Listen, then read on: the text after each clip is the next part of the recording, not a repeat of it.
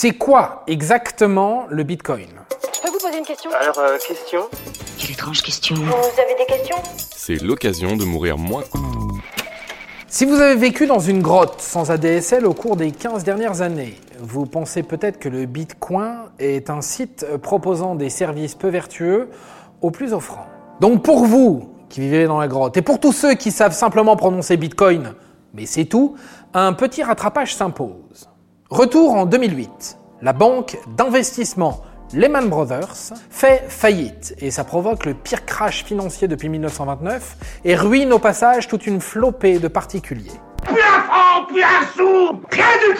Autant dire que les banques n'ont pas vraiment le vent en poupe à cette époque-là. C'est alors que surgit, du fond de la nuit, ou plutôt du net, un certain Satoshi Nakamoto. Sur un forum, il vient de créer bitcointalk.org. Il glisse quelques infos énigmatiques, il est né au Japon le 5 avril 1975, il potasse depuis un an un software pour éviter aux gentils citoyens de faire les frais des méchants requins de la finance. Ce programme, c'est celui des bitcoins, ou BTC pour les intimes, une crypto-monnaie. Bon, on parle d'une monnaie virtuelle, si vous êtes un peu noob ou un peu vieux. À l'époque, le bitcoin est super confidentiel. Et au fil des mois, le mystère ne fait que s'épaissir. Étrange. Vraiment très étrange. Le 12 janvier 2009, Satoshi réalise la première transaction en bitcoin. Un an plus tard, il annonce qu'il se retire et qu'il passe le relais à un développeur américain, Gavin Androsen. Et puis, plus rien. Le père du bitcoin s'évanouit dans la nature. Le hic, c'est que personne ne l'a jamais revu. Du coup, les rumeurs sur son identité vont bon train. Est-ce que Satoshi et son pote Gavin ne font qu'une seule et même personne? Est-ce qu'en fait Nakamoto serait Nick Zabo, un informaticien connu pour avoir pensé à la fin des années 90 une autre monnaie virtuelle, le Bitgold? Ou peut-être que Satoshi serait en réalité Al Finney, le récipiendaire de la première transaction du BTC Voire carrément un collectif de cypherpunk, ces informaticiens punk de la cryptographie. On pourrait continuer, mais on va la faire courte. 13 ans plus tard, personne n'a encore la réponse. Par contre, 13 ans plus tard, le Bitcoin se porte plutôt très bien. Très très bien même. La preuve En 2009, il valait 0,001 dollars. En février 2021, il dépasse les 40 000 dollars. Et à en croire certains pros, il pourrait même atteindre à terme les 146 000 dollars.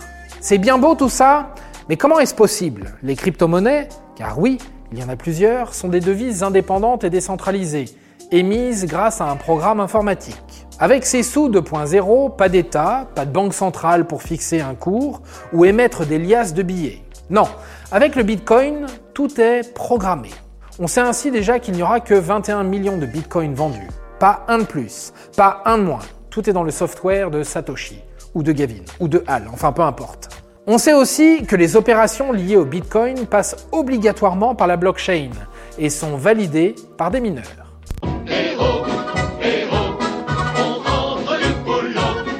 Comment ça vous décrochez? Ce n'est pourtant presque pas compliqué.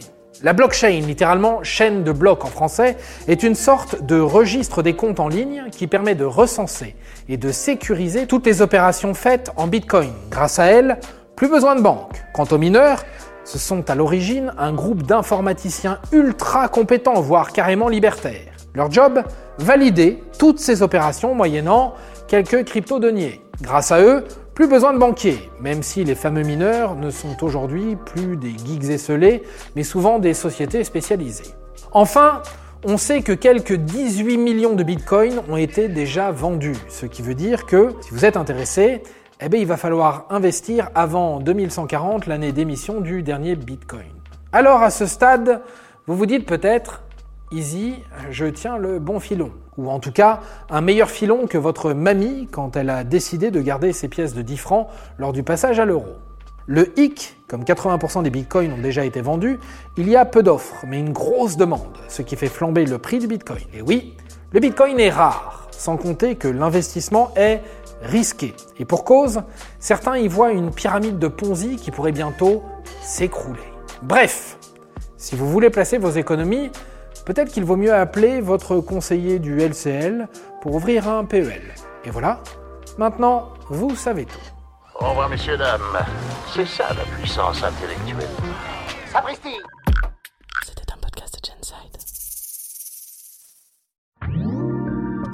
Si tu as aimé ce podcast, c'est le moment de t'abonner, de laisser une note ou un gentil commentaire. Et si tu as fait tout ça, eh bien merci, car ça nous aide beaucoup.